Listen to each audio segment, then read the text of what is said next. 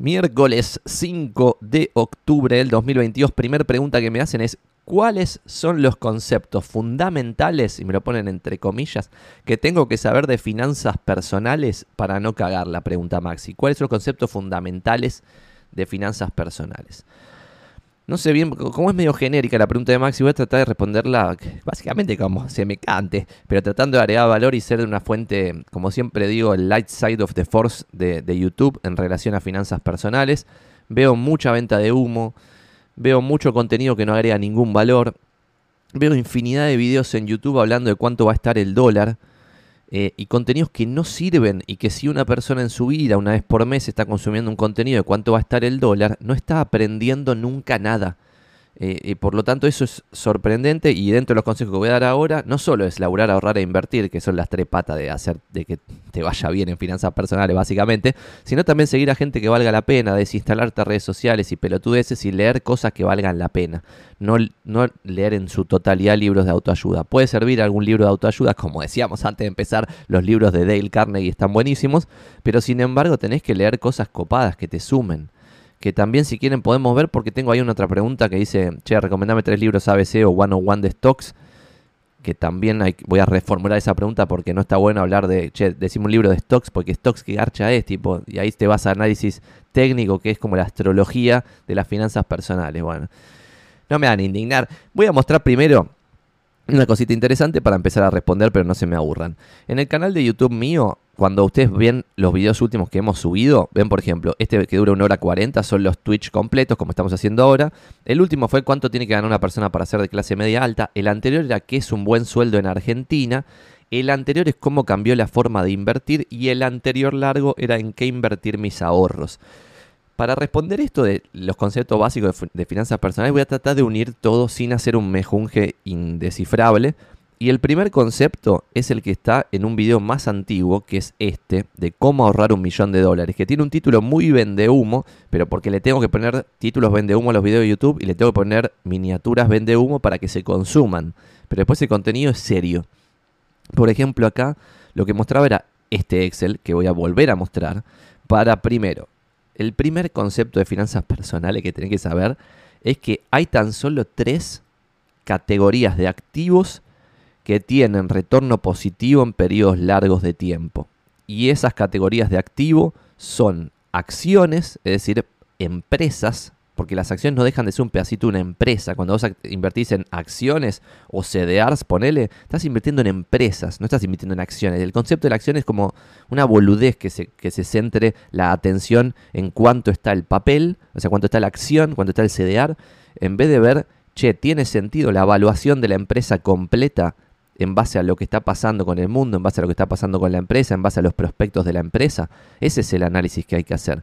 Y, esta diferencia que parece muy gila, no lo es, porque cuando vos te centrás en el concepto de acción y no en el concepto de empresa, lo que empezás a ver es la evolución del precio de la acción, una gran boludez.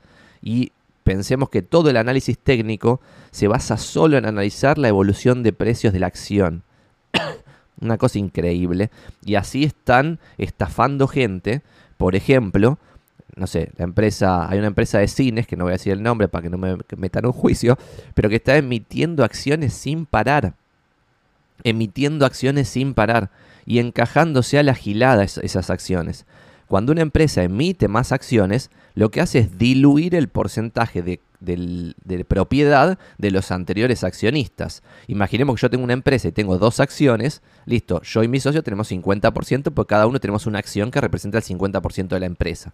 Sin embargo, si de dos acciones pasamos a 200 porque decimos, che, eh, nuestra empresa parece que vale una monedita, vamos a emitir 198 acciones más, listo, dividís en 200 la torta. Entonces cada acción vale el 0,5% de la propiedad de la empresa. Esto parece un poquito sofisticado, pero es cero sofisticado.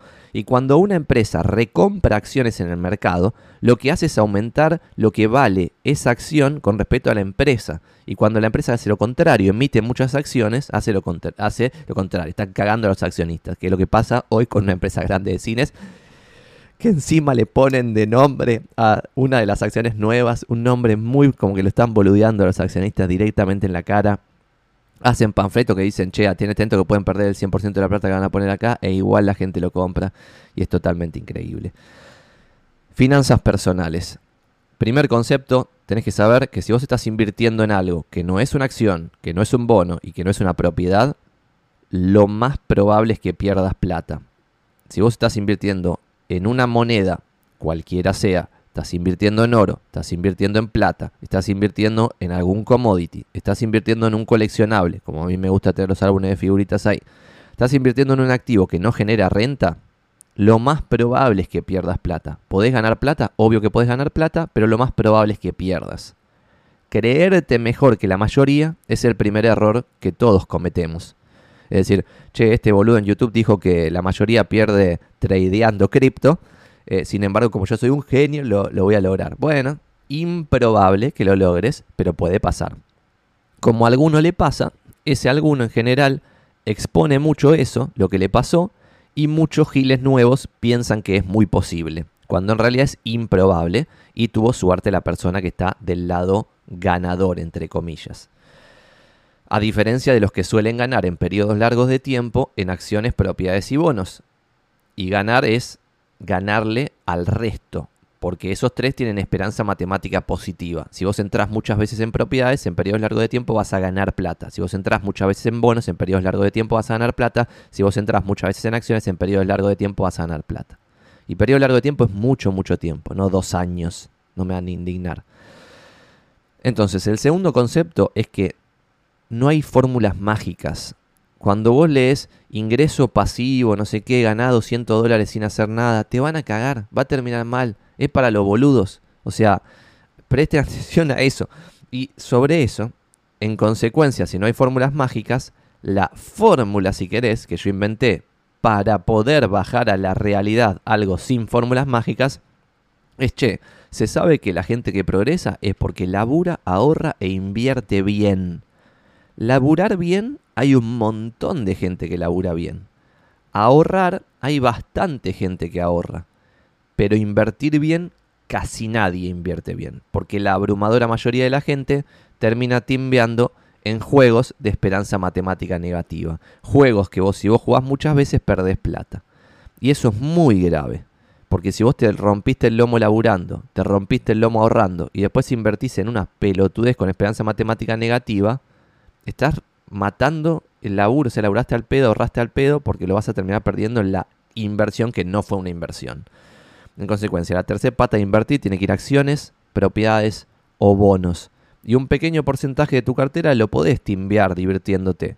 Yo, por ejemplo, tengo en mi mente que no puedo tener más del 1% de mi patrimonio en pelotudeces.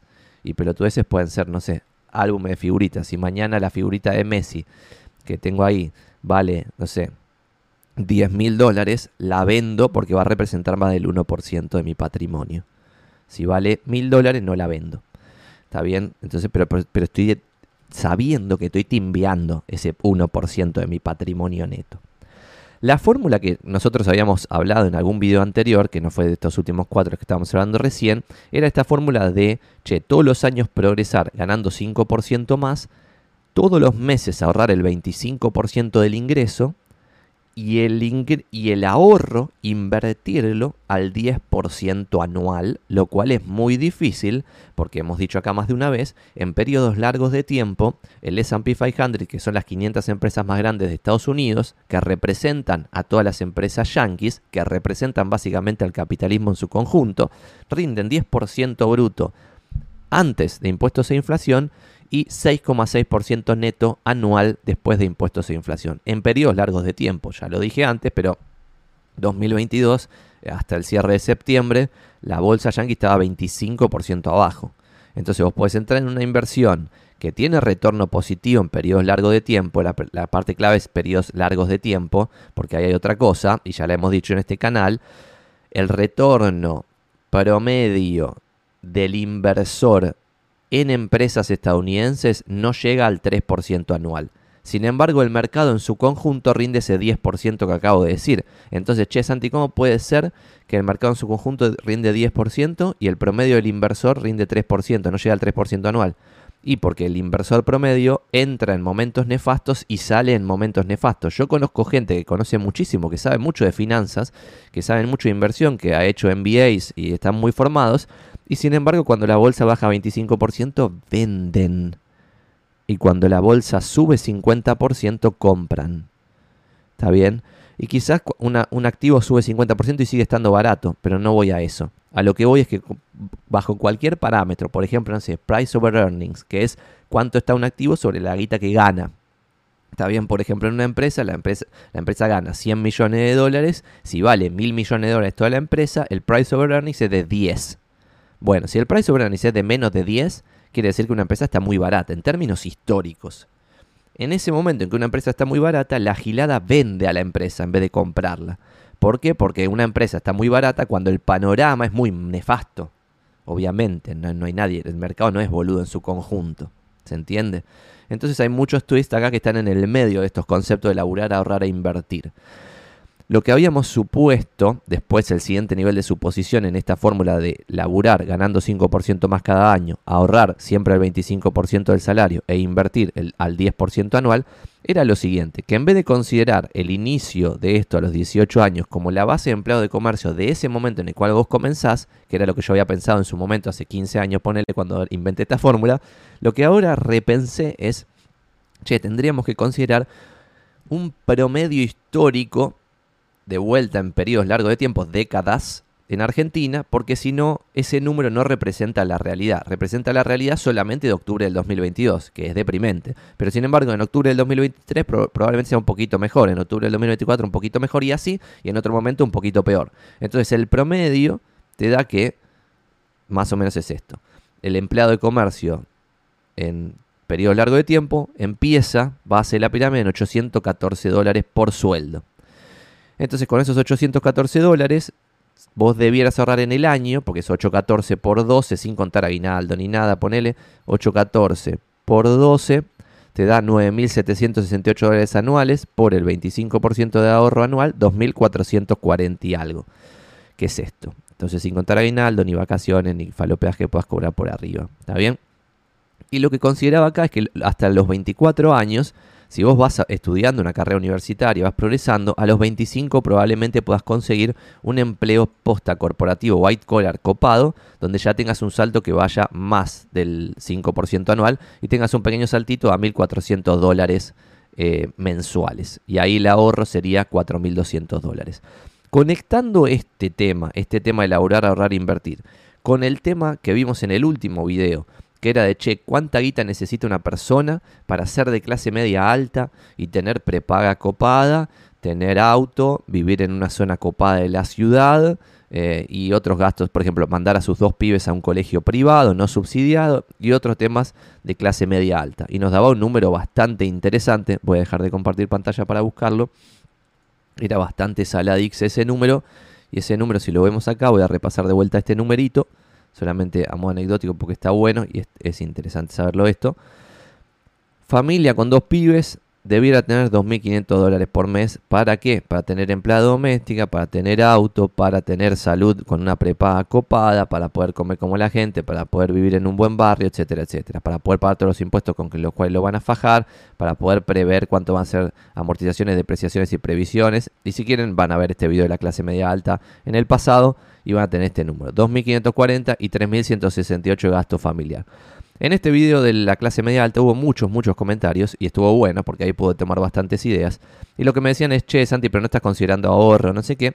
Y por eso estamos empezando con esta pregunta. ¿Por qué? Porque esos 3.168 de gasto familiar real, que incluye no solo el cash, sino las amortizaciones, depreciaciones y previsiones, que la gilada en general no tiene en cuenta, pero que son muy importantes, si vos pretendés ahorrar el 25% mensual, tendrías que hacer 3168 dividido 0,75, regla de 3 simple, te da 4224. Entonces, si vuelvo al Excel que estábamos mostrando antes, 4224 es justo el ingreso que se supone para una pareja en el sueldo individual a los 31 años. Y esto también está bueno verlo como, y acá es interesante porque querría decir que si vos estás interesado por las finanzas personales, debieras tener un pibe o dos eh, a partir de los 30 años y no antes. Porque si no, si no venís de cuna de oro, te vas a fundir y nunca vas a levantar cabeza. Eh, igual cada uno haga lo que quiera. Esto no es un consejo de inversión, no es un consejo de compra, no es un consejo de nada. Estamos haciendo análisis para ver eh, que tendría sentido. Entonces, estos son 4.800 dólares mensuales de ingreso en pareja, que representan 1.200 dólares mensuales de ahorro. Está bien. Y, y 3.600 de gastos que te va a sobrar para vivir en la clase media alta, inclusive con dos pibes. Entonces acá ven que el crecimiento del patrimonio es lento, lento. ¿Por qué? Porque si ustedes, excepto que sean emprendedores y hayan hecho una startup que la pegó y que vale mucha plata rápido, excepto esa situación, si vos me contás de una persona que no hizo eso, pero sin embargo está timbeando con Bitcoin o lo que sea, y pasó a los 22 años a tener en vez de 33 mil dólares, a tener 330 mil dólares, es raro lo que le va a pasar en el futuro.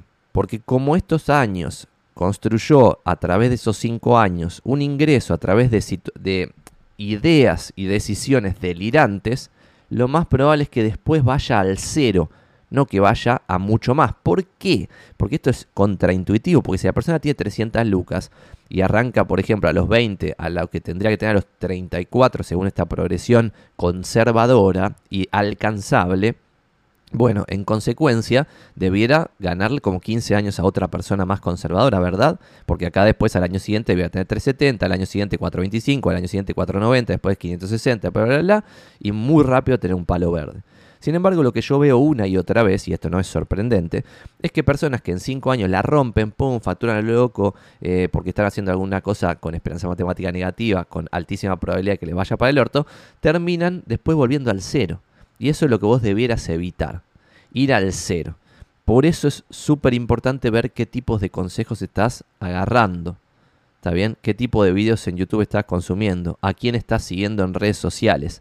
Porque si vos estás siguiendo en redes sociales gente que te está recomendando timbiar con criptomonedas todo el día, lo más probable es que acá pases en algún momento a 20 mil dólares y después pases a 10 mil, y ahí ya estás al horno, pues estás 50% abajo, y después pases a 100.000 y después pases a cero porque te apalancaste en opciones, o sea, hiciste opciones, futuros, tomaste deuda, la descontrolaste por todos lados, y bueno, eso es nefasto. Ya pretender sacarle, como estoy poniendo acá, 10% neto anual a tu plata es muy ambicioso. ¿Por qué? Porque en periodos largos de tiempo la inversión más segura de la historia de la humanidad, que es lo bueno del Tesoro estadounidense, han rendido 3% anual. 3%, que no es nada, entre comillas. La inversión diversificada en empresas estadounidenses ha rendido 10% bruto antes de impuestos e inflación y 6,6% neto después de impuestos e inflación. Y el mejor inversor de la historia de la humanidad, que es Warren Buffett, que es el que lo tengo acá, las cartas a los inversores de Buffett. Ahora vamos a hacer la recomendación del libro, pues está buena el mejor inversor de la historia de la humanidad le ha sacado 28% anual compuesto a su plata y en, ese 28% es un 28% nominal que le agarró, por ejemplo, los 70 con muchísima inflación, por lo tanto en términos reales es menos que el 28%. Entonces cuando yo me cruzo, y acá voy a dejar de compartir pantalla para tratar de expresar esto lo más fervientemente posible, cuando me cruzo con alguien que pretende sacarle 50% anual a su plata, en periodos largos de tiempo. No es que me dice, no, Santi, yo como tengo muy poca plata hoy, pretendo sacar 50 durante 5 años y después voy a entrar en razón y voy a pretender sacar 10% anual para no asumir riesgos delirantes porque en ese momento ya voy a tener una moneda. Si yo me cruzo con alguien así, me saco el sombrero, digo, este pie es un crack, piensa muy bien. Sin embargo, si me cruzo con alguien que porque tres años seguidos le sacó 50% de su plata, piensa que es mejor que Warren Buffett, digo, este pie es un pelotudo, a pesar de que le sacó 50% anual tres años a su plata. ¿Está bien? Y ahí hay algo muy interesante. Muy, pero muy interesante. Entonces, concepto de finanzas personales es laburar, ahorrar e invertir. Si vos pretendés vivir en la clase media alta en ese camino y no estar eh, viviendo en la clase media baja o como se puede en periodos muy largos de tiempo, porque también está la gilada esta de ahorrar, ahorrar, ahorrar, ahorrar por ejemplo, no sé, me estoy tomando un café de Starbucks, pues me divierte ir cuando vengo acá a Starbucks y comerme un muffin y no sé qué, no sé si es lo mejor para mi salud, eh, pero a veces lo hago, otras veces como algo más saludable. Pero todos los días cuando vengo a la oficina me compro alguna gilada. Esto para mí hubiera sido una aberración a los 22 años. Lo loco es que hay gente de 22 años que lo está haciendo, que no tiene sentido, pues sos de clase media, no te olvides, ¿qué estás haciendo pelotudeando gastando plata a los 22 años en Starbucks? ¿Está bien? Pero sin embargo, yo haciendo esto, este tipo de gastos al pedo totalmente superfluos, que también hay muchos consejos en YouTube que te dicen ratonear como un esclavo eh, durante 20 años, no se puede, porque debieras priorizar también tu salud mental. O sea, si vos no consumís nunca nada, quizás se te está estallando por dentro la salud mental y después cuando decidís hacer algo, la dilapidás, pero de otro nivel, mal, mal, mal, mal, mal.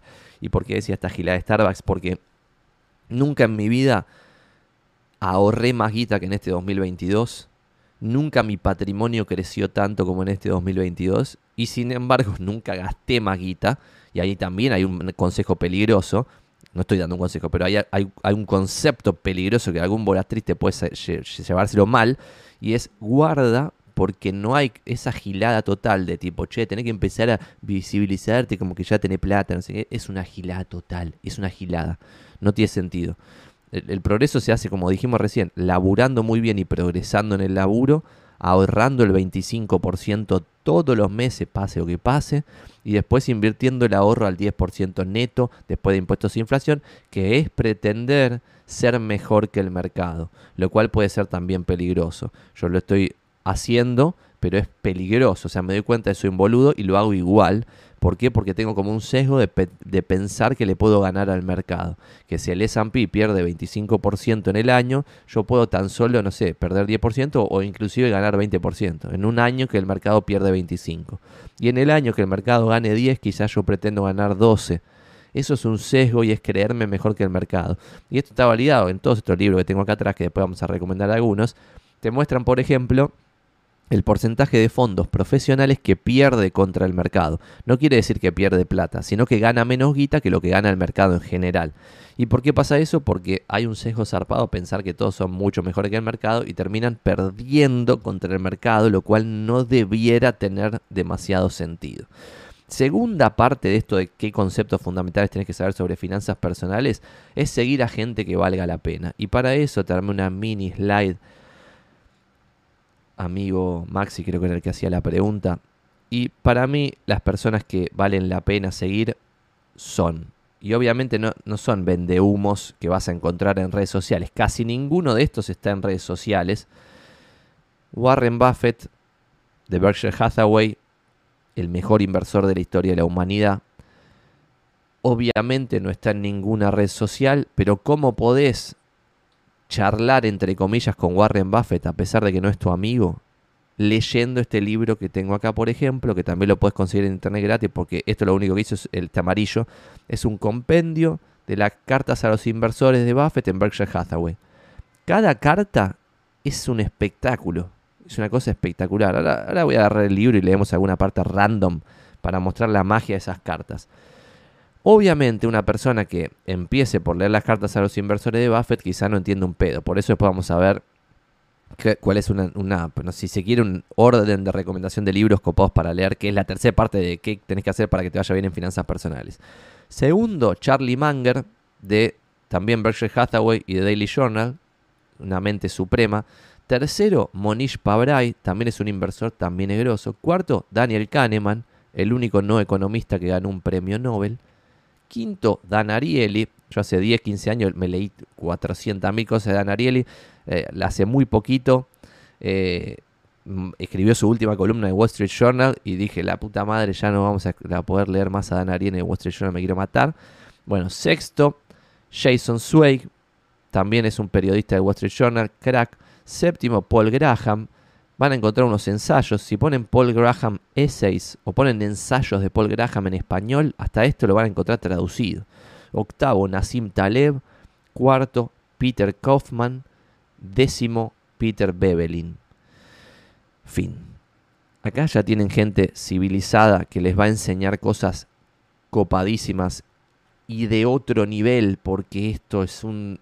Lo que van a leer en estas 10 personas es algo que está a otro nivel del discurso clásico de Latinoamérica, porque acá, como estamos en la pobreza, en general digo, estamos en un discurso muy berreta, muy empobrecedor cada vez más, muy choto. Eh, y lo que dice esta gente no está en ningún lado. O sea, no, Yo acá trato de hacer un mini aporte, de robarme algún concepto de Buffett y, decirlo en porteño, robarme algún concepto de Charlie Munger, de Monish Pabrai, por ejemplo, para decir algo interesante de Monish Pabrai. Monish Pabrai tiene un libro que se llama The Dando Investor, y lo que cuenta al principio del libro es cómo evolucionó la industria de los motels yankees con la magia de los indios, que de cierto lugar de la India fueron a ponerse hoteles, moteles a, Nueva, a Estados Unidos en general y la rompieron porque generaron un negocio con una barrera de entrada para alguien que no sea básicamente de la familia, que era una familia empleada, porque era todo un lugar que iba a Estados Unidos a poner moteles. ¿Por qué? Porque tenían una economía de escala zarpada, porque cada motel estaba administrado por toda una familia. Ahí sí, familia como concepto de familia. Y de esa forma tenían sueldos más bajos, impuestos más bajos, eh, una eficiencia mucho más suprema y bla, bla, bla. Y, y te cuenta la historia de cómo ese diferencial del comienzo logró que cada vez tenga más motels y cómo ese diferencial del comienzo construyó lo que hoy es un imperio. Porque si vos ves hoy quiénes son los dueños de los grandes hoteles, ya no de los motels medio pelo que estaban en la ruta, que fueron los primeros que pusieron, sino de hoteles zarpados, de cadenas de hoteles, vas a ver que son los mismos indios que hace menos de una generación eran inmigrantes sin un mango. Y eso lo toma como aprendizaje de negocios, que es súper interesante. Esos temas no se discuten en ningún lado. Y este canal, que es mitad inversión, mitad, che, somos corredores inmobiliarios, progresemos en el rubro inmobiliario, para mí también se aplica a, che, está bien participar en, en redes y en grupos donde estemos todos los inmobiliarios, pero me parece muchísimo más útil levantar la cabeza y tratar de ver quiénes son las mentes supremas que están ahora vivos, que yo creo que estos 10 son 10 ejemplos, y empezar a, entre comillas, charlar con esos 10 cracks a los cuales puedes acceder a través de libros, a través de una cosa, otra, una cosa, otra, bla. Por ejemplo, ahora yo estoy, empecé a leer ayer este libro que se llama The Great Mental Models, que me parece que está re lindo editado, además me encanta como producto editorial, que siempre lo valoro, cuando me llega un libro lo, lo huelo para ver si es un, buen libro. Eh, y este es básicamente como un compendio de conceptos. Esto está basado en Charlie Munger, que dice que tenés que tener como modelos mentales para pensar las cosas, tipo, no sé, tenés que agarrar cosas de la física para pensar problemas de una empresa, tenés que agarrar cosas de la química para pensar un problema macroeconómico y así, y que si tuvieras alguno de esos modelos mentales podrías pensar mejor. Bueno, este compendio, esto, lo puede comprar cualquiera, este libro. Y en vez de estar viendo un noticiero, puede estar leyendo este libro. Y el nivel de progreso que vas a tener es infinitamente mejor eh, y vas a levantar la cabeza de la mediocridad que se suele hablar en Latinoamérica. No solo en Argentina, sino en general en Latinoamérica. Estamos en un discurso muy medio pelardi que no... O sea, no... Ya creo que el concepto se, entiende solo. Voy a liquidarlo ahí para no seguir porque si no me va, tengo que pedirle perdón a Dale Carnegie si, si critico a Latinoamérica. Eh, así que perdón Dale Carnegie por criticar algo. Acá tenemos eh, bueno, eso está buenísimo. Dice, Martincho me pone, Warren Buffett recomienda leer el libro de, Benjamin Graham, El inversor inteligente. ¿Qué te parece, Santi? ¿Lo leíste? Me parece los mejores libros de inversión que han sido escritos y es mejor aún, como dice Taleb, que es uno de estos 10 que acabamos de mencionar, él lo que dice es que vos debieras consumir productos que ya existen y que ya se consumen hace muchísimo tiempo. Por eso él, por ejemplo, no toma Coca-Cola sino que toma agua, vino o bebidas que se consumen hace milenios. Y el mismo concepto es aplica para los libros. Si vos un libro de inversión tiene 100 años y sigue estando vigente, muy probablemente esté vigente 100 años en el futuro. En cambio, un libro que está de moda hace un año, no se sabe lo que va a pasar. Puede llegar a ser el nuevo inversor inteligente de Graham, pero lo más probable es que sea un vendedor de humo que no, no prospere ese libro a lo largo del tiempo, me parece a mí. Em, si quieren, hacemos ahora, en base a esto de Graham y bla, bla, bla, la pregunta de, voy a leer esta, de Emiliano. Vamos a tomar un poquito de café, como hacemos siempre entre pregunta y pregunta. Y si quieren, sigan haciéndome ahí preguntas. Eh, Marcelo Tincani, bueno, gracias por todo tu contenido. Dice Alex, tengo una pregunta. ¿Cómo comercializar en un mercado en el que los compradores no buscan inmuebles en el portal inmobiliario más importante del lugar? ¿Cómo lo harías vos? Eh, difícil pregunta Alex, porque nosotros trabajamos, como ya sabes, en un mercado opuesto donde todo buscan en, muy pocos portales, entonces solo nos preocupamos por tener bien posicionados los avisos en esos portales.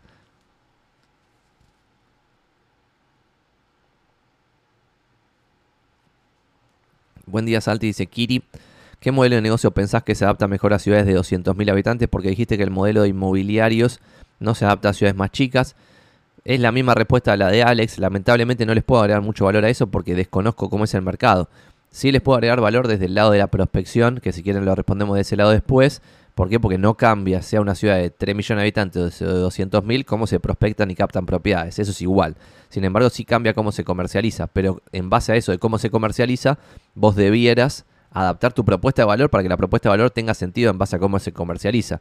Nosotros lo que hicimos en Inmobiliario es que, te querés, esto te lo cuento para ver cómo se puede hacer una adaptación a tu ciudad, es ver cómo podíamos maximizar la exposición de un aviso para que todos los que estén buscando en una zona puedan ver ese aviso, porque de esa forma realmente íbamos a maximizar precio, minimizar tiempo de comercialización y minimizar el estrés de la compra-venta. Entonces la propuesta de valor para el propietario es, che, voy a minimizar tu estrés, voy a maximizar tu precio y minimizar el tiempo de venta. Después, obviamente, si el precio es deprimente porque el mercado está detonado, y bueno, sí, vamos a maximizar lo que se le puede sacar en este mercado absolutamente detonado. Eh, y para nosotros eso fue laburar en red con todas las inmobiliarias que existen, inclusive con las que nos tratan mal, le compartimos comisión igual. Eh, posicionar a los avisos en el lugar más alto posible de al menos el portal inmobiliario número uno de Argentina, hacer alianzas con todos los portales inmobiliarios. Por ejemplo, en Mudafy hay muy pocas inmobiliarias y Mudafy ya es el cuarto portal inmobiliario más grande de la ciudad autónoma de Buenos Aires. Primero Prop, después Mercado Libre Inmueble, después Argenprop y después eh, Mudafy. Y dentro de estos cuatro crece Prop, decrece Argenprop, no se puede saber Mercado Libre, pues está dentro de otra web más grande, entonces no podemos ver estadísticas, y crece Mudafy. Entonces, eso explicado es nuestra propuesta de valor para un propietario porteño. Quizás en tu lugar tendría que ser, che, tengo un acuerdo exclusivo con todas las inmobiliarias. Nadie comparte más comisión que yo con las inmobiliarias de esta ciudad. Por lo tanto, las 10 inmobiliarias que hay van a querer traer el cliente a nosotros. ¿Por qué? Porque les estoy compartiendo más comisión que cualquier otro. Ponele que eso pueda ser una propuesta. Después ponele que sea un relevamiento ultra recontra hiper premium porque ahí sí podrías meter foto de fotógrafo plano, visita virtual en 360 grados, video con dron para enamorar a un potencial cliente, amoblamiento virtual para ver cómo podría quedar la propiedad y también enamorar al potencial cliente. Y estas cinco cosas, en vez de comercializarlas con el máximo nivel de destaque en un portal inmobiliario, comercializarlas a través de otra forma. No sé.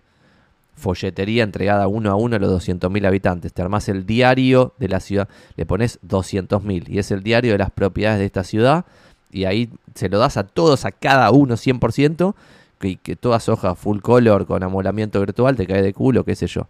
Eh, eh,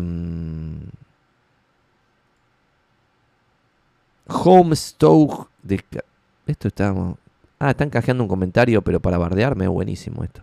Me han dicho claramente no creas en los, fanfarrones que se hacen los sabios hablando por delante de miles de libros, porque son charlatanes, dueños de verdad de pedriguirillo, creo que lo escribió mal, falseadores de falaces, falacias, también está mal escrito, cuidado con esta gente, con este tipo de gente, dice el comentario. Si alguien le quiere responder a este amigo, eh, estaría bueno que le respondan.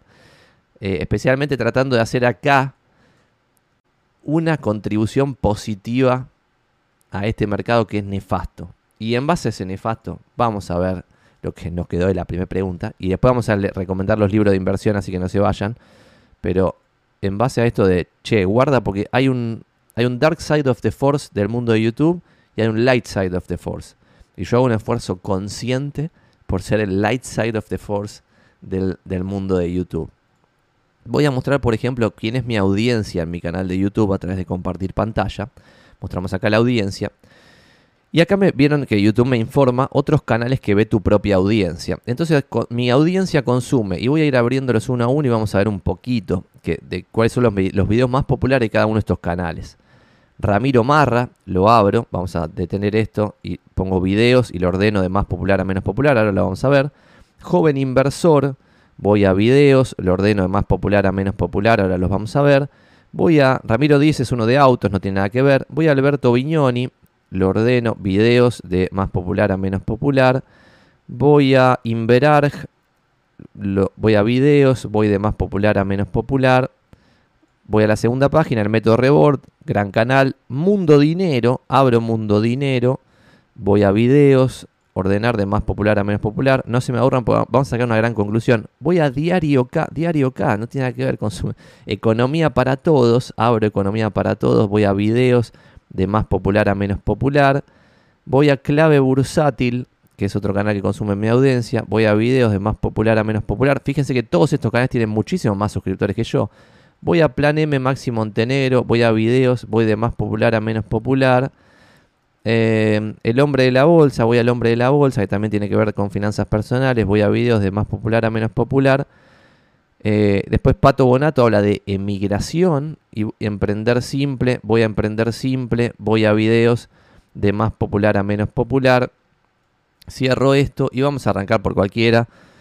Por ejemplo, clave bursátil. Voy a aclarar que no conozco a ninguno de todos estos youtubers. Eh, si, tienen decenas de miles de suscriptores y cuando vamos a información tienen, por ejemplo, 3 millones de views, quieren decir que están haciendo contenido que la gente quiere consumir. Sin embargo, y acá es algo súper interesante, cuando voy, por ejemplo, a los, a los videos más vistos de este canal, veo por qué baja el dólar blue. Es el primero. El segundo es comprar dólares sin límites. ¿Está bien? Estos dos son dos conceptos que nuestra audiencia no tendría que estar consumiendo. ¿Por qué baja el dólar blue? Es un concepto, no, no tiene sentido estar consumiendo ese contenido. Voy acá, Economía para Todos, el primer video, el dólar a 444. No tiene sentido consumir un video de cuánto está el dólar, cuánto va a estar el dólar, no sé qué. Mundo Dinero, grandes videos, historias que inspiran, grandes videos. Esto es la gloria. Me gustaría que todos los canales que consuman mi audiencia sean como este. Fíjense estos casos, pero les cuenta el caso de Manaos, cosas empresariales súper interesantes. Voy a Inverarg. Los videos más consumidos. Minería de cripto. ¿Qué hacer con 20 mil, con 40 mil pesos? Esto, análisis técnico, que es la astrología del mercado, del, o sea, la astro, es de loco. O sea, y si vos tenés 20 lucas, tenés que ponértelas encima. No tenés que estar pensando en qué vas a invertir, si vas a comprar acciones, propiedades o bonos. Muy, probablemente termines en cripto, que es la desgracia. O sea, que ponerte las 20 lucas encima para poder ganar más guita en el, en el mercado laboral. Y después, cuando tengas guita grosa, de verdad, ahí sí, pensar en invertir. Alberto Viñoni, viene ahí este canal, explicando la TIR, explicando un poquito el concepto de contabilidad. Gloria, me gustaría que todos los que consumen mi canal sean como este canal. Voy a Plan M Maxi Montenegro. Los videos más consumidos. ¿Quién se llevó los dólares del FMI? La verdad, el dólar a 140. Eh, otra vez, ¿qué pasa con los billetes de mil pesos? Boom de los 200 dólares. ¿Quién está consumiendo 20 minutos de por qué el dólar está a 140 pesos? Es una pérdida de tiempo total. Eso no maximiza las tres patas que dijimos antes, laburar, ahorrar, invertir. No maximiza cuánto vas a ganar laburando no maximiza tu ahorro y no maximiza la probabilidad de que le ganes al mercado o de que gane 10% neto después de inflación en vez de 6,6 que es el histórico. No maximiza ninguna de las tres cosas que tenés que hacer para progresar en la vida, al menos económicamente, que es laburar, ahorrar e invertir. Es solamente entretenimiento. Está todo bien, ¿eh? Que sea entretenimiento. Joven inversor. Los videos más consumidos. Pancake Swap. Mátenme ahora. Comprar bitcoins baratos. Operar en Binance. Otra vez comprar criptos paso a paso. Yo entiendo que esto es lo que la gente quiere consumir y en consecuencia el que tiene un canal de YouTube tiene que hacer contenido que la gente quiera consumir. Yo también pongo eh, miniaturas vende humo con explosiones y trato de poner en un título que tenga una keyword que alguien googlee. Pero sin embargo, si vos sos una persona de clase media y estás viendo 25 minutos un video sobre Pancake Swap, está mal. O sea, no vas a progresar en la vida con esto. Otro canal que consume mi propia audiencia, Ramiro Marra, los ordeno de más popular a menos popular. Y esto, ves, querés aprender a ahorrar e invertir, cómo se empieza a invertir en la bolsa. Esto está muy bien. Después comprar y vender dólares al mejor precio, qué sé yo. ¿Soy un boludo si invierto en un plazo fijo? Sí. bueno, este está, está muy bien. Esto, o sea, es un contenido, eh, a pesar de que lo hace de forma bizarra, que no es una, o sea, no es que no te va a restar valor. Me parece que está bien. El hombre de la bolsa, primer video más consumido de plazo fijo, el segundo más consumido de plazo fijo, el tercero más consumido de plazo fijo, el cuarto más consumido de plazo fijo, el quinto más consumido de plazo fijo, el sexto más consumido de plazo fijo. Voy a dejar de compartir esto. Pero el plazo fijo en Argentina no es una inversión. Es una timba de esperanza matemática negativa. ¿Por qué? Ya he mostrado, tengo un cuadro ahí con 10 millones de pesos. Porque acá se devalúa la moneda constantemente. Por lo tanto, si mañana el plazo fijo paga 140%, por algo paga 140%. ¿Se puede ganar plata? Obvio, porque es una timba. Vos podés ir al casino, poner, una poner un 10 mil dólares al rojo, tiran la bolita y ganaste 10 mil dólares si, si sale rojo. Y la probabilidad de que eso pase es casi 50%, para nada despreciable. En consecuencia, obvio que puedes hacer un plazo fijo y ganar mucha plata. Porque si un plazo fijo paga 100% anual y justo te agarra ese año de Argentina que suele pasar, que hay inflación delirante pero no se mueve el dólar, terminás ganando 100% en dólares en un año. Y esto ha pasado y pasa constantemente.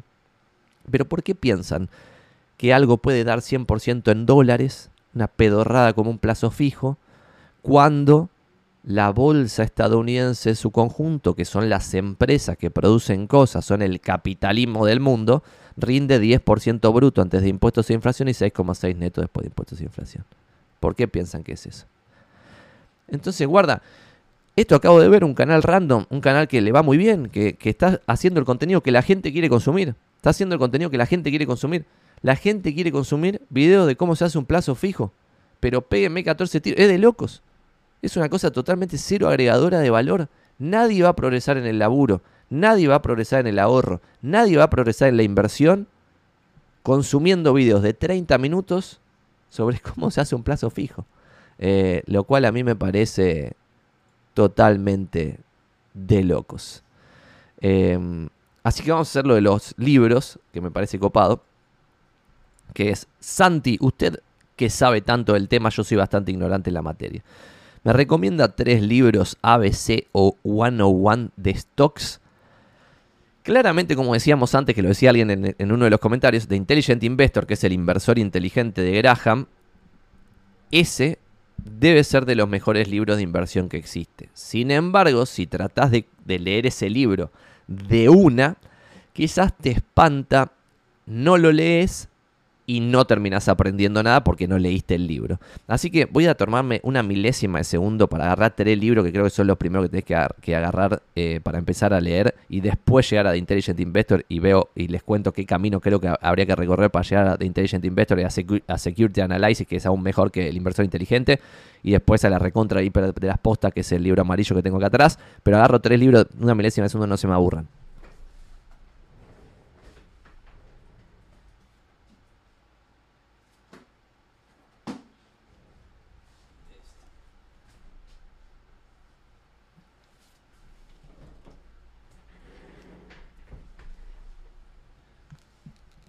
Ahora sí, vamos a ver. Primer libro, o primeros dos que tendrías que leer, son estos. Que están escritos bastante digeribles, o sea, son digeribles, tiene un poco de historia de, del mercado, o sea que podés ver periodos largos de tiempo. El primero es este. Stocks for the Long Run. No sé si está en castellano, pero lo pueden buscar. De Jeremy Siegel o sea, no sé cómo se pronuncia, Stocks for the Long Run. Este es el primer libro que debiera leer cualquier persona que quiera aprender de inversiones, no de stocks, como pregunta acá, porque ¿qué significa aprender de stocks? Lo dijimos antes. Debieras aprender sobre invertir, que es la tercera parte de la, de la magia. Y tiene un montón de gráficos, como muestro este, que no sé si se va a ver algo, este, que ese libro, este gráfico, por ejemplo, te muestra la evolución de acciones, stocks, de bonos, bonds, de bills, que también es lo mismo, deuda, después del oro y del dólar, cómo se deprecia el dólar en periodos largos de tiempo. Bueno, tiene un montón de gráficos de 200 años, lo cual ahí sí podés ver qué pasa en periodo largo de tiempo. Porque si ustedes son una persona civilizada, van a terminar invirtiendo 50 años, ponele. En consecuencia, en 50 años van a pasar crisis grosas, Va a haber momentos en que vaya 50% abajo en tu inversión y ahí puedes estar pensando, che, me equivoqué, estoy haciendo una timba de esperanza matemática negativa, pero si lees varios libros, vas a saber en qué momento estás jugando un juego de esperanza matemática negativa y en qué momento estás jugando un juego de esperanza matemática positiva, pero que lo es en periodos largos de tiempo cuando se juega muchas veces. ¿Está bien? Segundo libro de la primera tanda que tenés que leer es A Random Walk Down Wall Street. Este otro. A Random Walk Down Wall Street. Con esos dos primeros libros ya debieras eh, ya convencerte, no porque lo dijo un youtuber, sino porque te convences de que las inversiones que tienen retorno positivo en la historia son acciones, propiedades y bonos. ¿Está bien? Entonces, una vez que lees eso, de, podés pasar a la siguiente etapa, que para mí son tres libros, si querés. O este puede estar en la primera etapa, que es 100 to 1 in the Stock Market, que es un libro, y esto también tiene el concepto de Taleb, de como tienen un montón de años estos libros, algo bueno deben decir porque toleraron un montón de años siendo leídos y agregando valor. No es un libro sobre el Bitcoin que está hace 10 años o lo que fuese y puede desaparecer en 5 milésimas de segundo. Esos tres primeros libros diría que son la primera base y la segunda sería, la segunda parte sería El inversor inteligente y Security Analysis.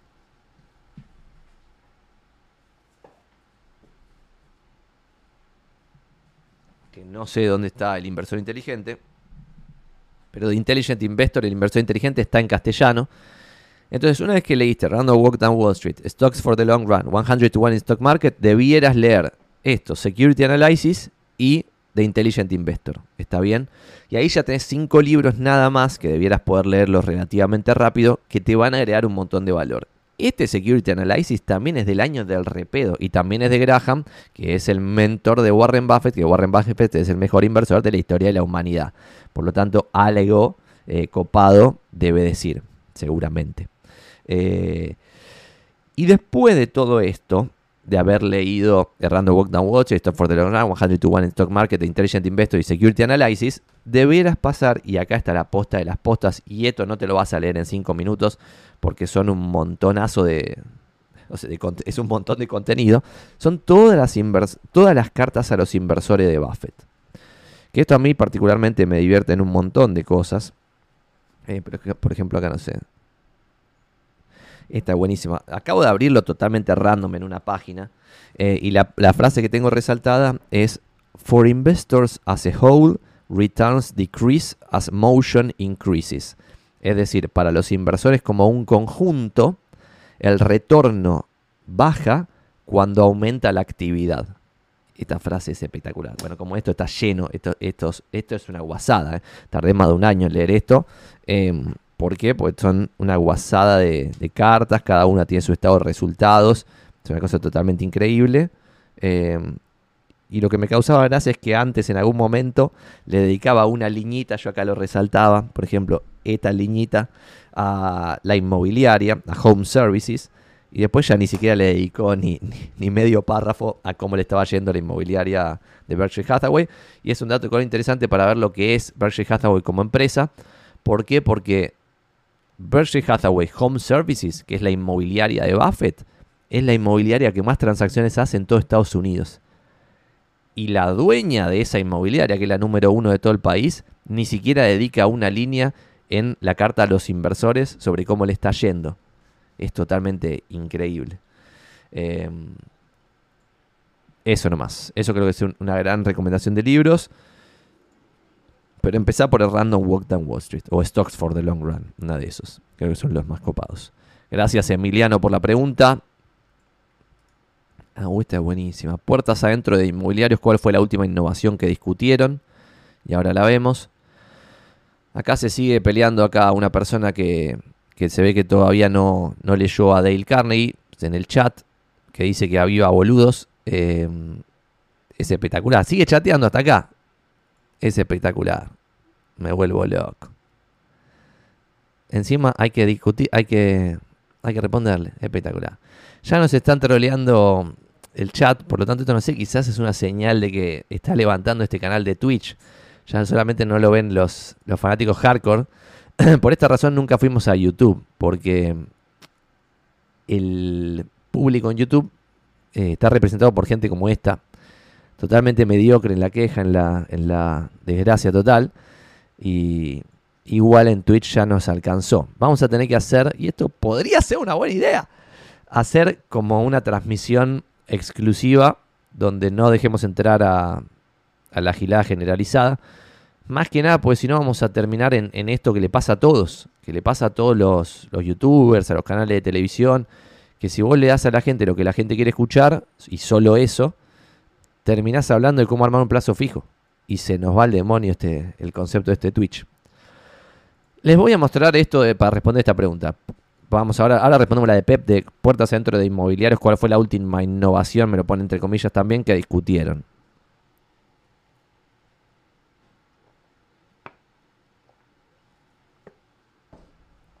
Bueno, puertas adentro de inmobiliarios.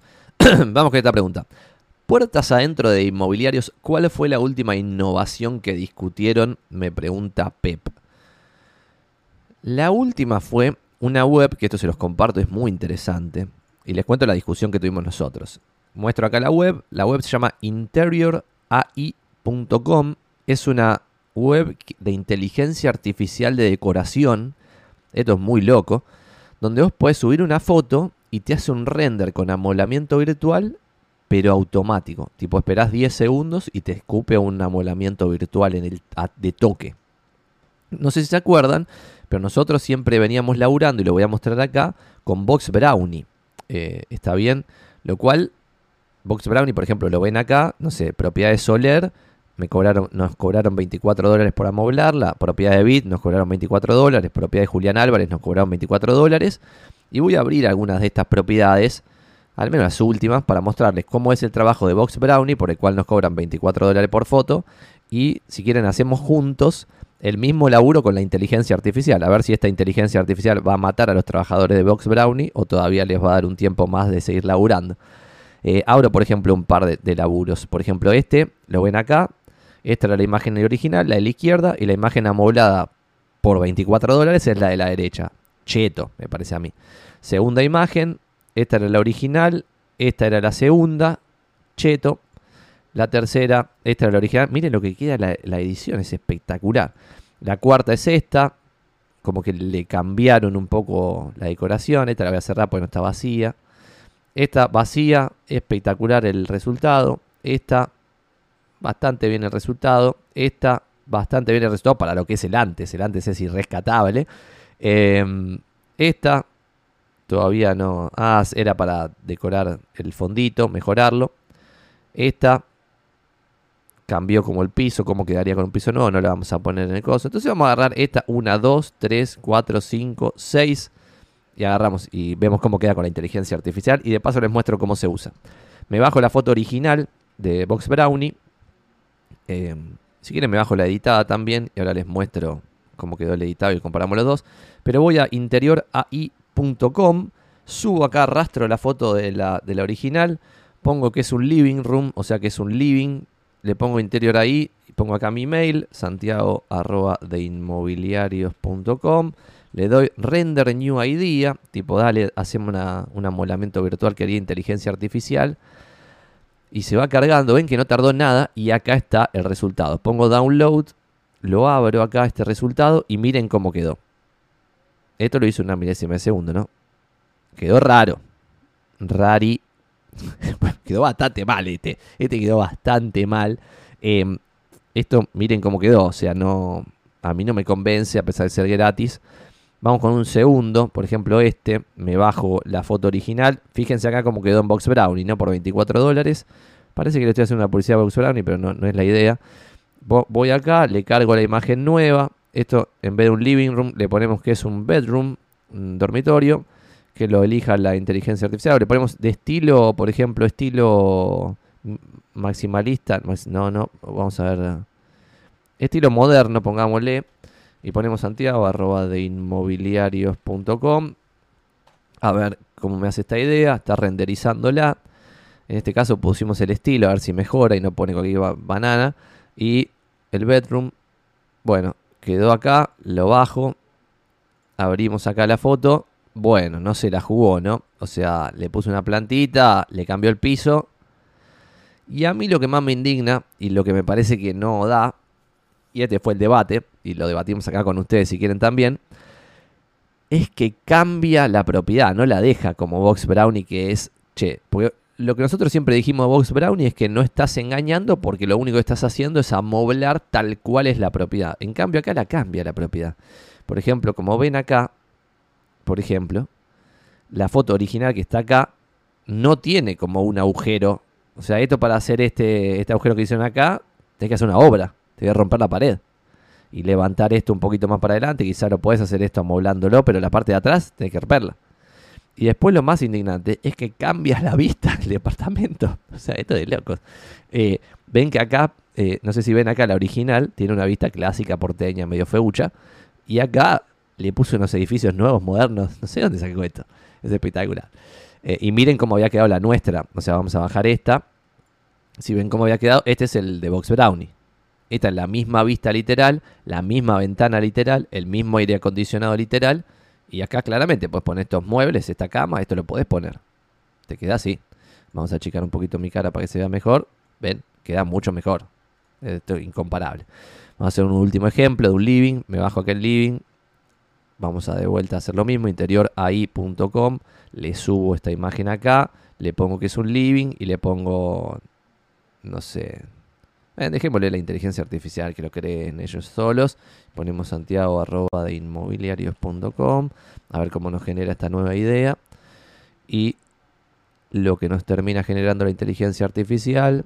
Lo, interesante es que quizás lo puedes probar varias veces porque te hace diseño distinto si lo cargas varias veces. Pero ven acá de vuelta, le manda fruta. No, o sea, estas líneas acá que están como un cuerno que está colgando acá del coso. Después este piso flasheado, total, un flash descontrolado. Acá le cambia la vista del, de atrás y le hace un agujero en el techo con luz. Tipo, pará, no puedo hacer un agujero, es un departamento. Em, y a ver, vamos a cargarlo de vuelta, ponerle, ponerle que le ponemos estilo moderno y render new idea. Vamos a ver si sale otra idea en base a la misma foto. Bueno, sale esta otra. Vamos a abrirlo. Y la verdad que flojo, flojísimo. Y bueno, esto es el resultado de la, de la inteligencia artificial y el resultado de Box Brownie era este. O sea, este. Para mí todavía estamos muy lejos. O sea, a mí no me gusta gastar 24 dólares por propiedad para amoblarla virtualmente. Preferiría hacerlo gratis con la inteligencia artificial. Pero no sé qué opinan ustedes. Yo lo veo a años luz el resultado de, de boxbrownie.com versus interiorai.com. Igual es interesante que están empezando a salir estas, estas herramientas, eh, pero qué sé yo. Nacho dice, Santi, ¿cómo haces para organizarte con los tiempos que tenés en movilizarte en la calle? Vivo en Mar del Plata, que no es tan grande, pero siento que pierdo mucho tiempo solo en transporte.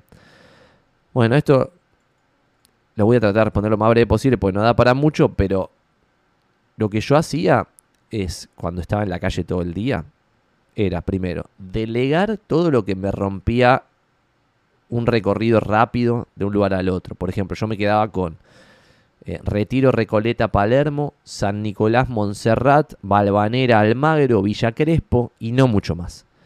Todo lo del sur se lo pasaba a otra inmobiliaria y todo lo más lejano tipo Núñez solo lo agarraba si valía la pena mucho y hacía la excepción de perder el tiempo viajando al pedo y si no lo refería también. ¿Está bien? Entonces, esa fue la primera gran clave. Eh, y con esa clave de tener, si se quiere, la valentía suficiente para cuando te entra una propiedad de 200 lucas en zona sur, referirla y no trabajarla vos, lo que terminás haciendo es tener más tiempo para prospectar nuevos negocios, por lo tanto, lo que dejaste de ganar en esas, si querés, 14 lucas de comisión, de las cuales quizás te terminás quedando 4 porque lo referiste a otro y 10 se ganó el que trabajó, vas a terminar ganando más. Y encima posicionándote en la zona en la cual te querés posicionar vos, que en mi caso era básicamente Recoleta, pero como Recoleta solo no me daba para comer bien, eh, agregaba Retiro, Palermo, en los dos eh, barrios aledaños, y después todos los barrios del sur que estaban pegados a Recoleta, es decir, ir de Recoleta a Balvanera caminando me llevaba 15 minutos. Y dato de color para cerrar esta respuesta, amigo Nacho, es que trato siempre de caminar a todos lados al día de hoy. Y el otro día posté en Twitter que pone mi promedio del, de septiembre casi 6 kilómetros por día en promedio de caminata. Por tanto, y esto también es agarrable con pinzas y es solo porque vivo en la ciudad autónoma de Buenos Aires, pero dado vivo en Buenos Aires voy caminando a todos lados. Tengo que ir de Recoleta a Palermo, voy caminando. De Recoleta a Retiro voy caminando. De Recoleta a Balvanera voy caminando. De Recoleta al centro voy caminando. Eh, y si tengo que ir a Núñez, hago lo posible para no ir eh, al día de hoy. Es decir, trato de que la persona venga a Recoleta o a Palermo, no sé qué, y que ahí camino, pero no de ir a Núñez, no de ir a Villa Santa Rita o a Constitución o lo que sea, lugares que me quedan lejos. Eh, Santi, ¿crees que en la Argentina el Colegio de Martilleros va, van a certificar la figura de asesor inmobiliario? Va a depender de cómo sea la política, tema que no me interese, que me parece que hablar de política es como de hablar de cuánto va a estar el dólar, me genera el mismo nivel de indignación, no, no le veo ningún valor. Eh, así que desconozco. Mercedes dice abrazo, después lo veo por YouTube grabado. Claro que sí, Mercedes. Va a quedar grabado y esta parte ya estamos grabando. Vamos a ver acá, ¿cuáles son los mejores lugares online para generar negocios? Esta pregunta está buena. ¿Cuáles son los mejores lugares online para generar negocios? Ahora la, ahora la vemos. Porque de vuelta, no sé por qué, pero estamos como...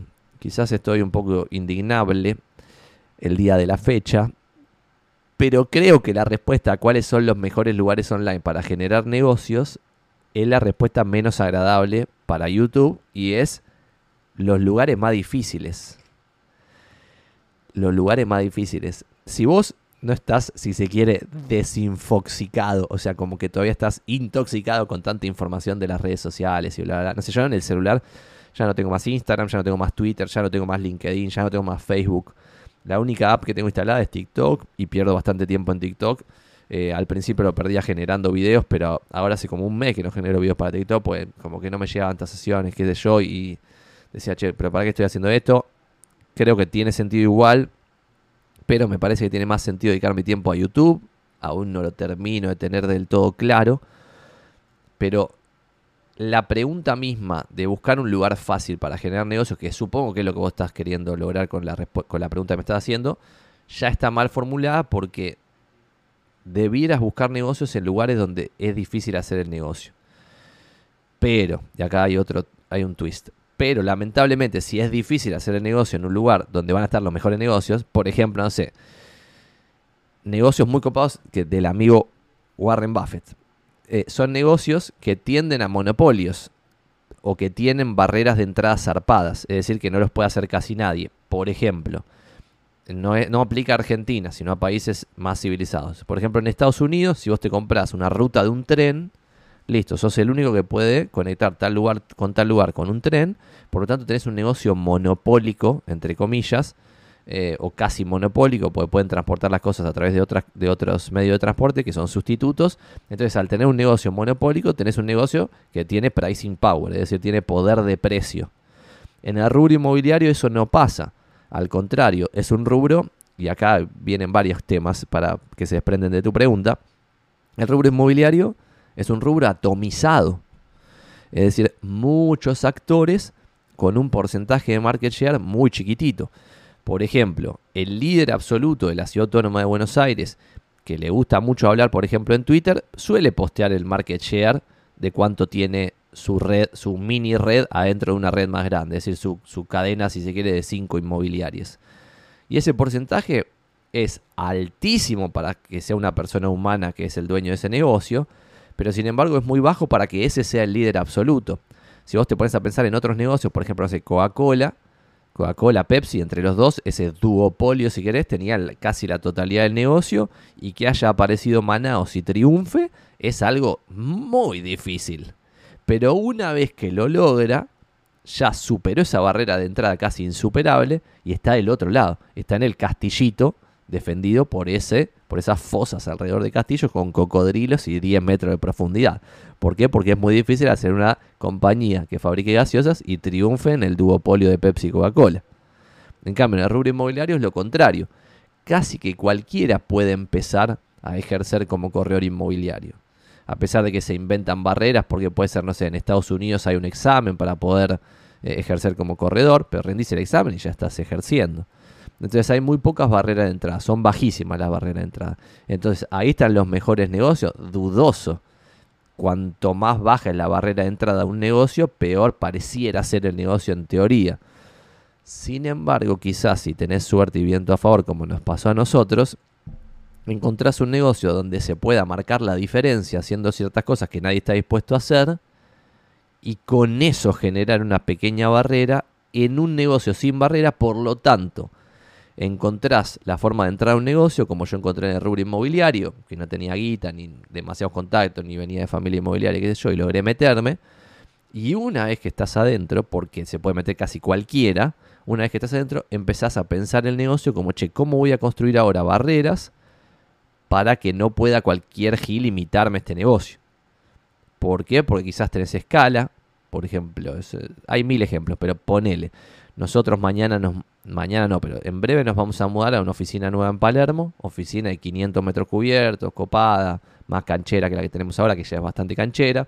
Bueno, cuanto más arriba te vas en esa escala de la oficina, más barrera de entrada tenés ahí, porque es como, che, nunca voy a poder reclutar al inmobiliario que valore por sobre cualquier otra cosa la oficina, porque la oficina más linda solo se consigue con una escala muy muy grande.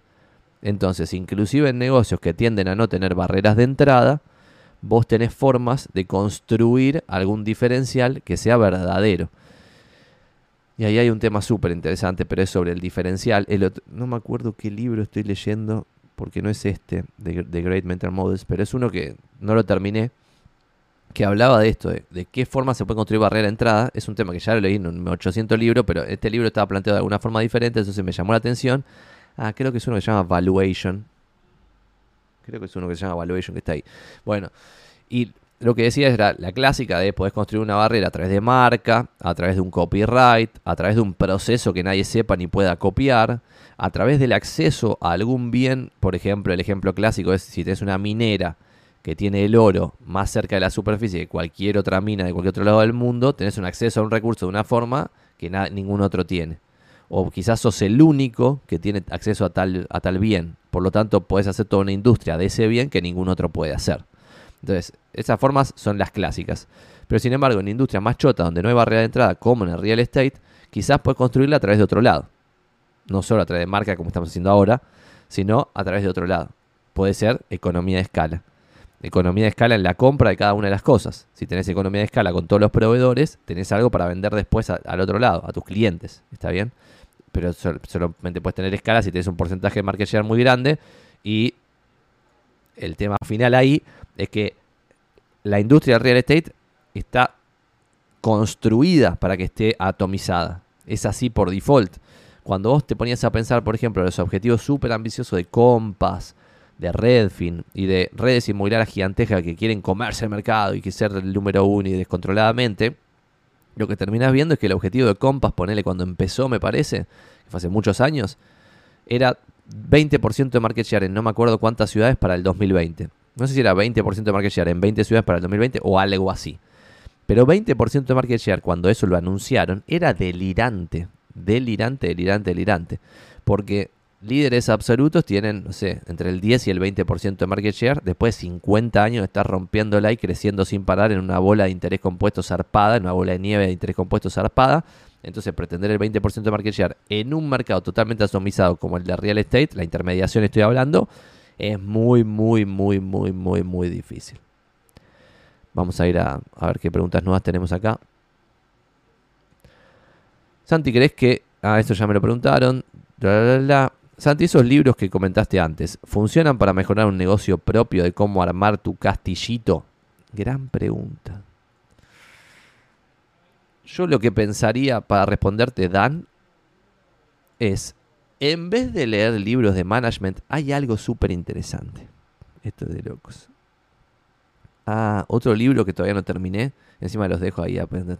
Es uno que se llama The Outsiders. Los Outsiders, está en español, ese lo estoy leyendo en castellano los Outsiders, y es un chabón crack, se fijó quiénes eran los CEO que de verdad se destacaban sobre la competencia. Y ahí la pregunta es, che, pero ¿qué significa que un CEO se destaque sobre la competencia? Y, ¿qué, ¿cuál es la tarea del CEO? Es gestionar una empresa. Pero ¿qué debiera hacer la empresa? Maximizar el retorno a los accionistas. porque eso es una empresa, si no sería una ONG. Todos los libros de management, y acá hay algo interesante, Dan, que estás poniendo con esta pregunta, ¿ves? Por esto este público de, Twitch es el mejor. Porque lo interesante es que cuando vos lees libros de inversión, muchas veces terminás aprendiendo más de negocios que leyendo libros propios de negocios. Yo en la carrera, cuando estudiaba administración, quería aprender de verdad. Y sin embargo, iba a una materia, iba a otra, iba a otra, y me daban garchas de contenido, de management, pero entendido como falopa. Y es como tipo, ¿pero qué significa ser un buen SEO? No, liderazgo, eh, bla, es como simpatía, em, empatía, bla. Pero pará, ¿la empresa no existe para ganar plata? Entonces, si existe la empresa para ganar plata, ¿no debiéramos medir al CEO por cuánta plata gana? Bueno, este libro, Los Outsiders, lo que hace es algo que me parece espectacular, que es, en vez de decir, porque hay un montón de libros, ponerle de, un montón de CEOs famosos y que lo, alaban a, esos CEOs por sus habilidades blandas, por el liderazgo y bla, y es como, pero ¿qué significa que este, este Mengano era buen líder? Que era, era, hablaba bien, hablaba lindo, eso es el mérito raro. Entonces, lo que dice este libro es, che, vamos a medir el retorno de los accionistas, es decir, cuánta guita ganó el dueño de esta empresa, que el dueño no es el CEO, el CEO es un rol gerencial, bueno, gracias a este CEO. Y lo que hizo fue agarrar 10 historias, u 8, 9, no me acuerdo cuántos CEOs, que ganaron más que el SP 500. ¿Por qué? Porque ahí hay otro sesgo terrible. Si vos sos el CEO de una empresa y te agarran 20 años de bull market, es decir, de que todo sube de precio, todo está cada vez mejor, cada vez mejor, la gente consume más, todos los activos valen más guita todo el tiempo, bla. Bueno, quizás sos bastante boludo, pero sin embargo, como te agarra la mejor época, los mejores 20 años, terminás como, como si fueses condecorado, porque tipo, che, qué bien este CEO, cuánta plata que nos hizo ganar. Eh, pero ponías a cualquier gil y hubieran ganado la misma plata porque los 20 años fueron gloriosos, no porque el tipo fuese un genio. Entonces lo que buscó, lo que buscó este autor del libro Los Outsiders es ver, uy, y acá les voy a tirar una pregunta que, perdón que me voy por la rama, les voy a tirar una pregunta para que me la respondan por el chat. ¿Qué programas podríamos hacer tipo un cortado con Santi Magnin que sea, por ejemplo, como esto? Tipo, ponele, yo en promedio leo un libro por semana, por lo tanto podría ser tipo todos los viernes resumo el libro sin hacerlo formalmente, pues si no, no lo voy a hacer, pero cuento, por ejemplo, agarro este libro, tipo los Great Mental Models, y lo cuento lo que, lo que aprendí lo que me pareció el libro el viernes, ponele. Y eso podría ser un programa, que no sé cómo se podría llamar, pero no sé, un libro con Santi por semana, no sé, hay que pensarlo. ¿Qué ideas se les ocurren de programas tipo ese? Y ahora vuelvo al concepto, pero me fui al carajo. Eh, estábamos hablando lo del castillito, lo de las inversiones, lo del negocio propio, cómo mejorar a través de libros de inversión el negocio propio. Los Outsiders lo que dice es que analizó quienes lograron mejor retorno sobre el capital, es decir, que los accionistas ganasen maguita, y lo que llegó fue a conclusiones opuestas a lo que cree la mayoría. Por ejemplo, si vos haces un MBA, te van a enseñar que hay estilos de liderazgo, llamar en coche, y que el peor estilo de liderazgo es soltarle la mano al liderado, o sea, el estilo laissez-faire es el peor estilo de liderazgo porque como que no le das bola al liderado. La conclusión que saca el tipo este en los Outsiders es que los mejores CEOs de la historia, todos tuvieron un estilo descentralizado con una estructura muy chiquita en la central, dándole absoluta libertad a cada uno de los gerentes de las distintas cosas para hacer lo que se le cantase el culo. Y dedicando su tiempo al CEO a ver dónde alocar el capital. En consecuencia, y esto es muy loco, los mejores CEOs de la historia fueron grandes alocadores de capital y no grandes líderes súper empáticos, abrazadores, los que le agarraban el brazo hacia la gente, políticos. No. Y ahí hay algo súper interesante. La carrera corporativa en general premia ser buen político. Pero una vez que llega la persona a la cúspide de esa pirámide corporativa y es el CEO de la empresa, obviamente va a tener valor la política, porque a la larga es como si manejase un país, si maneja una empresa grande. Pero sin embargo, lo que dice el tipo en el libro es que lo que más valor tiene son esas decisiones que se toman una vez cada no sé cuánto tiempo de dónde alocar el capital. Por ejemplo, si vos tenés una empresa, y esto a mí me revuela la cabeza, porque lo veo en el rubro inmobiliario. Veo, por ejemplo, inmobiliarias grandes con gente inteligente al mando que hace alquileres. Y hacer alquileres es una pésima alocación de recursos. Porque si vos tenés que poner un vendedor, y lo que me responden ante eso es, y Santi, pero tengo tres empleados, esto aún peor que los alquileres, la administración de alquileres. Pero tengo tres empleados que lo hacen todo ellos y, y a mí me sirve porque les pago tres sueldos, tres cargas sociales, un alquiler de una oficina y no sé qué, y no sé cuánto, y no sé cuánto, y no sé cuánto, y por eso gano tanta plata. Pero, para, ¿cuál es el retorno de esta inversión que estás haciendo en todo este circo que tienes montado para hacer administración de alquileres? Y si agarrases esa plata y esa estructura y lo pusieses para vender propiedades, ¿no ganarías más plata?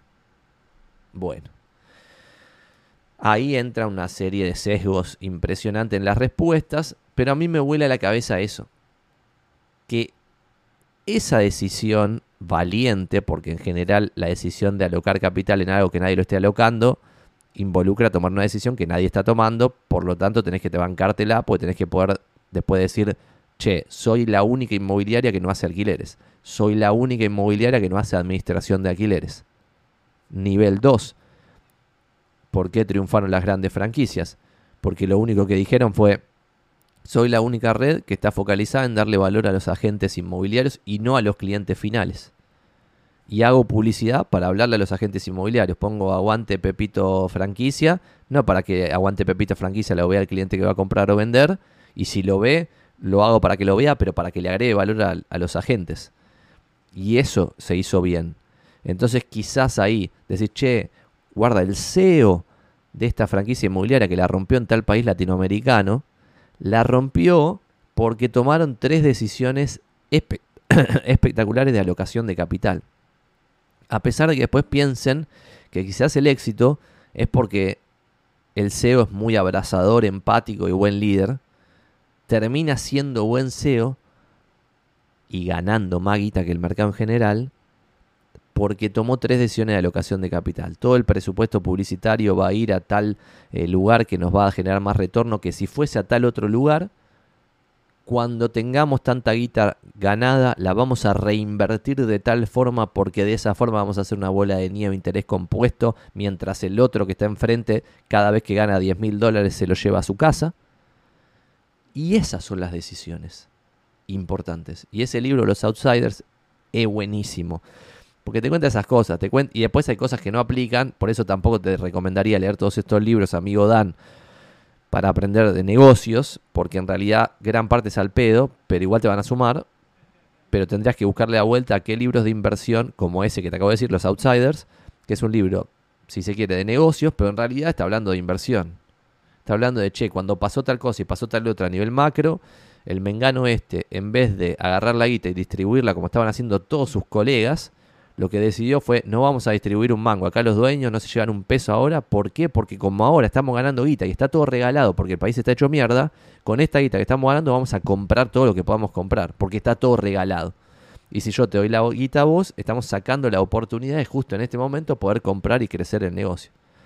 Y en lo contrario pasaba lo valga la redundancia, es decir, en los momentos en que todo estaba caro, porque algunas empresas ganaban mucha guita y con gran parte de la guita estaban adquiriendo otras empresas, en ese momento quizás el CEO, estos CEO que son diferentes, por eso los outsiders, terminaban diciendo, che, en este momento que están todos los boludos comprando todas las empresas y está todo carísimo, no vamos a ir a pelearnos con todos para comprar aún más caro de lo que está, sino que listo, lo que ganamos lo distribuimos, inclusive vamos a vender empresas.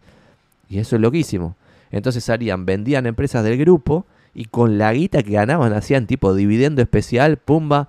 Eh, esto yo lo digo como chiste, no voy a decir el chiste, pues es un chiste muy políticamente incorrecto. Me van a venir a buscar después eh, por decir, pero para mí muchas entidades, eh, si se quiere, públicas, municipales o de otros niveles, debieran disolverse y darle la plata a los asociados o a los contribuyentes o a quien sea que montó ese circo como dice por ejemplo Milei que dice que quiere cerrar el Banco Central, no sé qué, Bueno, si se cerrase, habría que vender todos los activos, que cada uno sea la moneda que quiere, el país no tiene moneda, ponele, es un ejemplo, eh, y si pasas eso, tendrías que agarrar toda la guita y decir, bueno, ahora le vamos a dar a cada contribuyente o a cada persona X, le vamos a regalar el porcentaje que le corresponde porque esto ya no existe más y ya toda la guita esta que acabamos de ganar se la vamos a distribuir a cada uno. Bueno, eso es lo que hicieron los CEO en momentos en que todo estaba caro. Y en momentos en que todo estaba barato, cuando, cuando el resto de los colegas estaba repartiendo dividendos porque pensaban que era un momento que se iba a ir todo al carajo, cuando se iba a ir todo al carajo estaban comprando. Entonces, se terminaron convirtiendo en buenos CEOs por alocar el capital súper bien. Entonces, guarda porque de vuelta ahí hay algo loco en, en Argentina y en toda Latinoamérica, supongo que pasa muy parecido, que como el mercado de capitales es casi inexistente, se piensa como que el mundo de la inversión está separado del mundo de los negocios, cuando en realidad, si vos sos un kiosquero, estás tomando decisiones de alocación de capital inclusive aunque no tengas la ambición y el delirio místico de querer tener 100 sucursales. Si vos decidís comprar cigarrillos para de acá hasta octubre del 2023 para frizar un precio al día de hoy, que después vas a poder ir actualizando a medida que se actualicen los precios, estás tomando una decisión de inversión. Y esas son las decisiones que te van a hacer buen, buen kiosquero o mal kiosquero. Inclusive por arriba de ser el kiosquero más simpático o el más entrador o lo que fuese. Y el mismo creo que es la misma analogía para los, los CEOs de empresas gerosas. ¿Alguna recomendación para mantener la motivación? Dice Maxi. No tengo ni la más pálida idea, Maxi. Yo no sé si mantengo la motivación. Solamente te voy a decir que si vos, por eso planteé lo de, che, ayúdenme a poner programas nuevos todas las semanas. Porque creo que si nos ponemos el objetivo de construir una rutina, por ejemplo, yo los miércoles tengo que estar acá a las nueve y media conectado con la cámara prendida, con la luz prendida y bla. Esta es la transmisión número 101 de un cortado con Santi Magnin. Tan solo dos veces, eh, una vez por un problema mayúsculo y otra vez porque se me rompieron todos los aparatos porque justo estaba el electricista y no pudimos transmitir porque no tenía electricidad en la oficina, pero tan solo dos veces en 104 semanas, perdón, en 103, en 101 que se hicieron y dos no se hicieron, dos veces no transmití. Esto es porque siempre tuve motivación, lo dudo mucho, es porque es una rutina eh, y por eso lo cumplí 101 veces de 103. Yo en un montón de cosas no tengo ninguna o sea, por ejemplo, me gustaría ir al gimnasio, no voy. Pero si lograse construir la rutina, ya después ya estaría hecho. Por eso quiero, por ejemplo, empezar a iniciar nuevos procesos de generación de contenido a través de nuevas rutinas mías que generen todo un laburo de otras personas. Como por ejemplo estábamos haciendo hasta hace muy poco con los nuevos inmobiliarios, que no sé si lo vieron. Y esto sí es un buen ejemplo, Maxi, para responderte sin responderte, porque no tengo ni idea cómo se mantiene la motivación, preguntárselo a un coach. Pero lo que nosotros vimos es que, che, si todos los, no me acuerdo qué día iba, los lunes, me, no, los lunes creo que iba a grabar los nuevos inmobiliarios. Voy todos los lunes a grabar los nuevos inmobiliarios a un estudio de grabación. Cuando me voy del estudio ya me voy con un disco rígido con los videos de los nuevos inmobiliarios. Esos videos se los paso a una empleada, la empleada los eh, embellece, los sube a YouTube con un thumbnail, con un keyword googleable, no sé qué. Después otra persona los recorta. Esos recortes van a YouTube, van a redes sociales más de videos más cortitos, no sé qué. Esos videos cortitos después llevan el tráfico no sé dónde. Los nuevos inmobiliarios después se lo pasamos a una persona que los baje tipo en un script. Entonces sale como un posteo escrito de la entrevista que se hizo ese día, ese lunes. Esa entrevista otra persona la manda a través de un newsletter. Y bueno, y después todas esas son tareas que muchas personas son responsables de cumplirlas pero que se inician con Santi yendo a grabar los nuevos inmobiliarios. Entonces, ahí hay, alguna, alguna, magia, me parece. Eh, entonces Santi, según esa vara de medir, ¿Soros sería un gran inversor o un especulador? Bueno, es un especulador, pero no quiere decir que si sos un especulador sos una mala persona o no sos un genio. Claramente es un genio Solamente a mí me gusta leer sobre inversores grosos. Por ejemplo, los 10 que mostré al principio del video son 10 personas ultra grosas de las cuales vas a aprender un montón de cosas. Yo creo que no tiene sentido leer sobre especulación. A pesar de que obviamente se puede ganar un montón de plata especulando con que va a bajar la libra, subir el dólar o lo que fuese. Se puede ganar fortuna descontrolada. Pero es un juego de esperanza matemática negativa donde la mayoría de la gente pierde. Inclusive en la bolsa en general, donde la abrumadora mayoría de la gente toma decisiones nefastas, como estar todo el tiempo en actividad, como leímos acá al amigo Buffett en una frase abierta randomly, que decía que mucha actividad genera menor retorno. Bueno, eso es un ejemplo, eh, me parece, de que así y todo, la gente le saca un retorno positivo entrando y saliendo en momentos nefastos, porque la inversión es tan buena, las empresas estadounidenses ganan tanta plata en términos históricos, que inclusive siendo un now y comprando y vendiendo en todos momentos erróneos, igual te va a ir bien, o al menos te va a ir por arriba del cero, lo cual me parece muy loco. Em, me parece bárbaro lo de comentar el libro y debatirlo. ¿Conoces ese canal de YouTube de Swedish Investor? Hace algo parecido a lo que decís de los libros, pero una vez al mes aproximadamente. Gracias Strike Who, no lo conocía, lo vamos a googlear de Swedish Investor y vamos a hacer, si ya está haciendo algo parecido, quizás ya tenemos la respuesta nos, copiamos lo que hace. Ah, hace solamente libros, solamente summaries. Ah, pero igual son como no, da la cara. Igual puede estar bueno. Ah, me gusta. Eh, tiene 700 mil suscriptores. Me vuelvo loco. Entonces lo podemos hacer, algo así. Tipo, como un book summary por, por semana, algo así. un libro con Santi Magnin, no sé. Hay que inventarle un nombre, un nombre copado. Bueno, uh, ya nos pasamos de hora. Son las 11.07. Y hoy tengo varias reuniones. Bueno, creo que hemos visto un poquito todo. Las preguntas que teníamos históricas nos quedan para la próxima. ¿Qué habría que hacer si no baja la inflación yankee y encima se suma una recesión? Che, Santi, estoy arrancando a invertir. ¿Podrías hacer un video de recomendación? Este es igual a lo que... Bueno, este lo voy a borrar porque ya lo de los libros ya lo vimos. Hola, estoy iniciando, bla, bla, bla. Este, ah, Santi, voy a empezar una estrategia de Just Listed, Just Sold.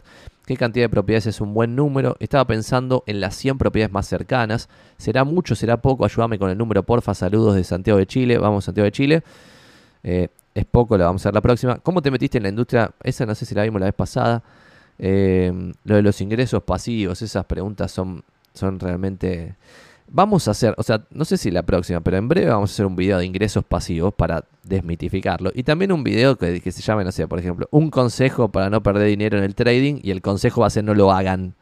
Eh, pero voy a tratar de, tipo, de agarrar un montón de, resultados, de estadísticas, para demostrarles empíricamente que a la abrumadorísima mayoría de la gente que hace trading le va para el orto. Entonces lo mejor es no hacerlo. Eh, así que ese va a ser el consejo cómo comprar acciones en Argentina, qué hacer con 100 mil pesos. Eh, esa respuesta, algún día vamos a darle un buen video a eso, pero qué hacer con 100 mil pesos, la respuesta es ponértelos encima, hacer un muy buen curso de algo útil que aumente el valor tuyo en el mercado. Si vos hoy estás ganando 110 lucas, que con ese curso puedas ganar 120, que puedas ganar 130 lucas, que, lo que, al que aumente tu valor en el mercado, porque esa es la mejor forma de invertir montos chiquitos de plata. Eh, inclusive hasta 10 lucas verdes me las pondría encima de alguna forma para ver si puedo maximizar mi propio valor en el mercado. Y eso puede ser poniendo un pequeño negocito o algo así también. ¿eh? Después esto lo de los plazos fijos me vuelve loco que hablemos de plazos fijos, pero también vamos a hacer un video tarde o temprano tirándolo abajo, pero que el título sea algo como el mejor plazo fijo del 2022, así alguien lo consume y estamos en ese light side of the force, que siempre hablamos de las finanzas personales. Bueno, si no queda más nada, acá dice diversión con finanzas a los Sheldon. Eh, me encanta, me encanta, me encanta ese título. Es más, podemos poner como una pizarra. Eh, uh, es buenísimo. Es buenísimo, Martincho. Vamos, carajo. Eh, si se te ocurre alguna otra alguna filosofía, una falopa así, eh, WhatsAppame y con esto termino porque hoy no dije mi número de WhatsApp. Mi número de WhatsApp es 11 3621 59. Desde afuera de la Argentina es más 54 11 3621 59. Gracias a todos. Nos vemos la próxima. Siendo 11 y 10, los liquidamos acá. Espero que se hayan divertido y algún conceptito se hayan llevado. Llegamos con más de 40 al final de, de este Twitch. Una gloria total. Si esto lo están viendo en YouTube, por favor, like y suscribirse. Y si esto tiene algún valor para ustedes, compártanselo a alguien. Mándenle el, link, el linkecito. Así empezamos a llegar a más gente. Empezamos a posta, cambiar el discurso de finanzas personales de YouTube, de plazos fijos, criptos y la mar en coche, al lado luminoso de la fuerza de las inversiones. Que es posta, bonos, propiedades y acciones. Y no lo digo yo, lo dice la gente grosa. Así que háganles caso. Nos vemos la próxima. Excelente como siempre dice Dan. Vamos, saludos, dice Castrel. Abrazo a todos.